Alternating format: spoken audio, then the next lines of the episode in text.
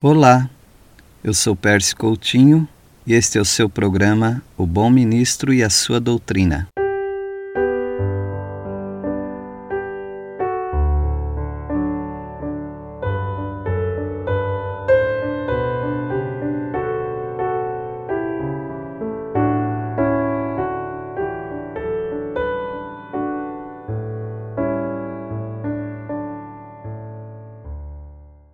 Chegamos no capítulo 13 de Jó.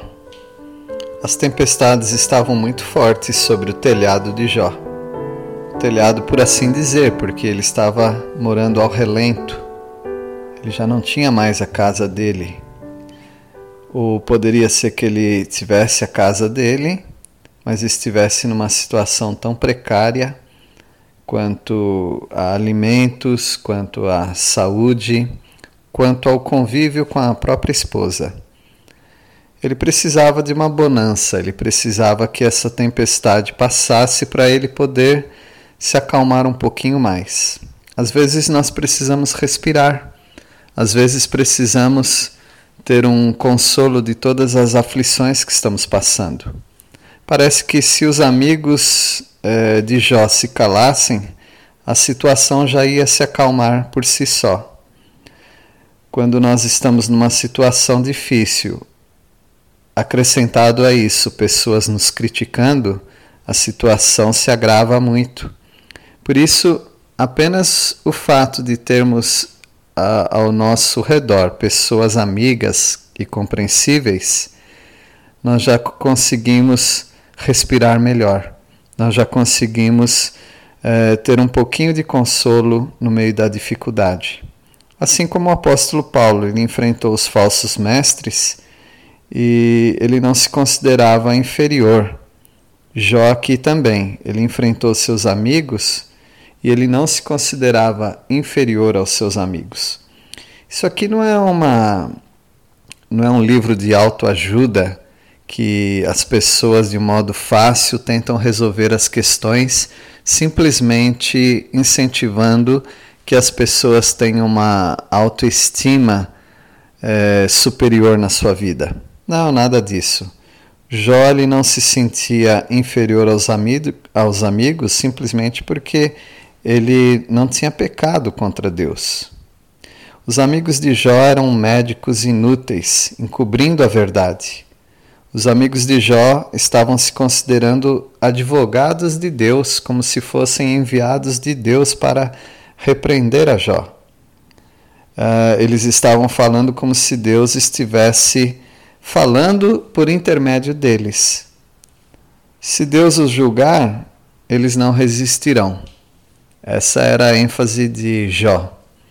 Todas as pessoas precisam uh, ser humildes diante do Senhor, principalmente quando nós estamos diante de pessoas que estão sofrendo. Seria uma bonança para Jó se os amigos se calassem. Se apenas eles ficassem quietos por um, um, um pouquinho de tempo, já seria ajuda para ele. Ou seja, como nós, como às vezes se fala, que certas pessoas caladas estão certas.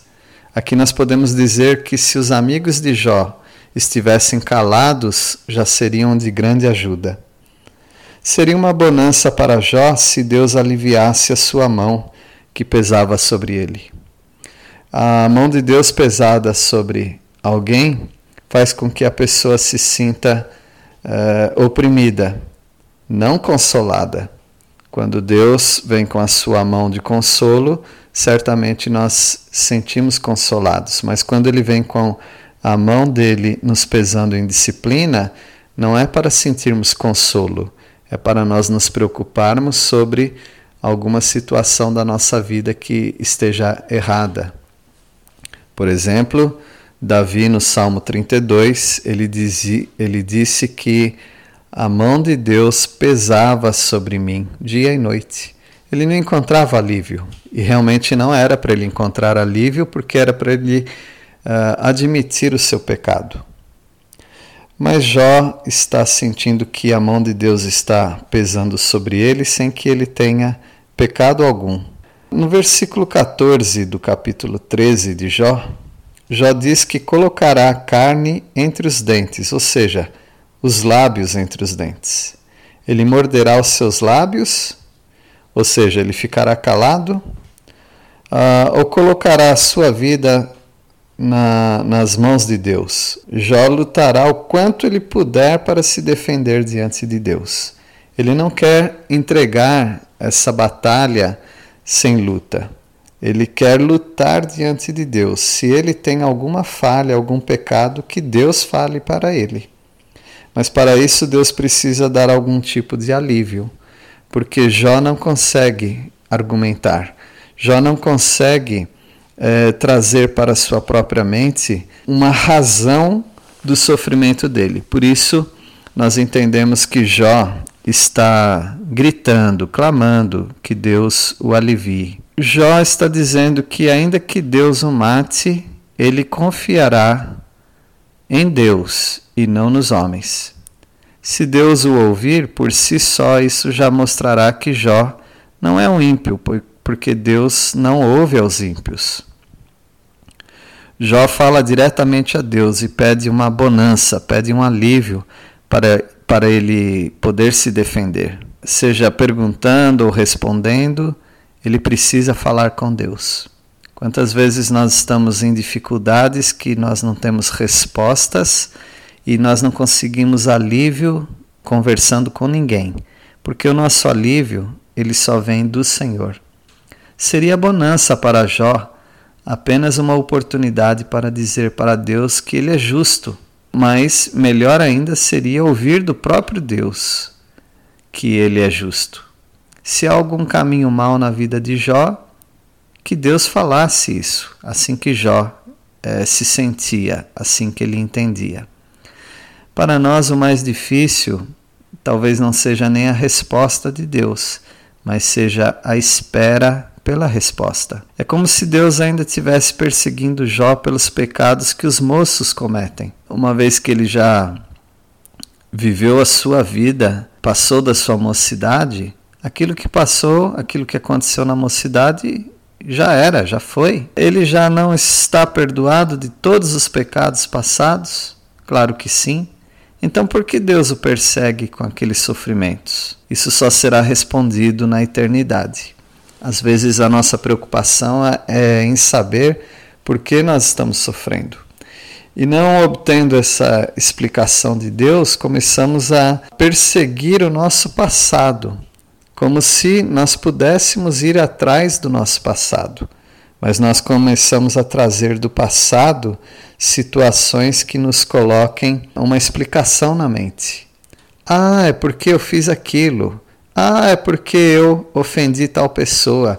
Ah, é porque não agi de maneira correta. Você vai simplesmente ficar louco. Você não consegue fazer um diagnóstico dos seus problemas olhando para o passado, porque o passado não pertence a nós. O passado já foi. Tudo o que aconteceu no passado, se Deus quer que, que você traga a sua mente, Ele mesmo vai trazer.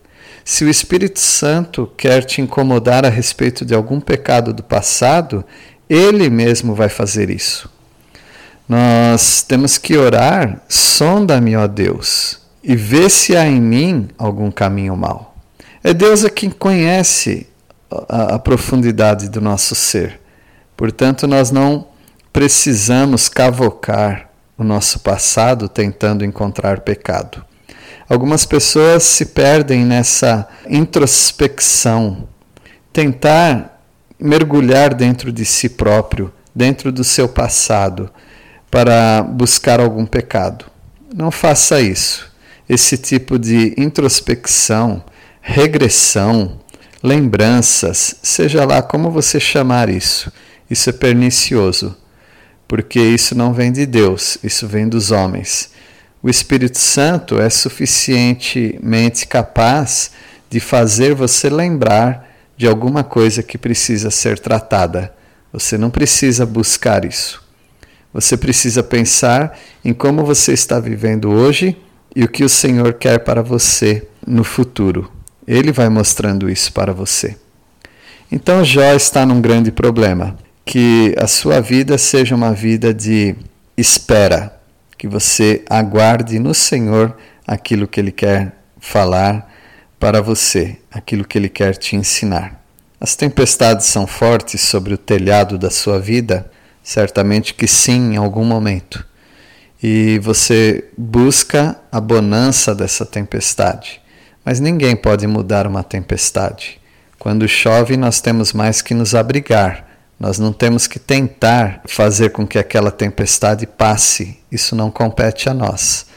A chuva vem do alto, assim como também os sofrimentos, eles vêm do alto sejam eles permissão de Deus ou a direção do próprio Deus naquele sofrimento. Mas nós devemos aguardar, nos refugiar para nós não sofrermos as tempestades na nossa vida.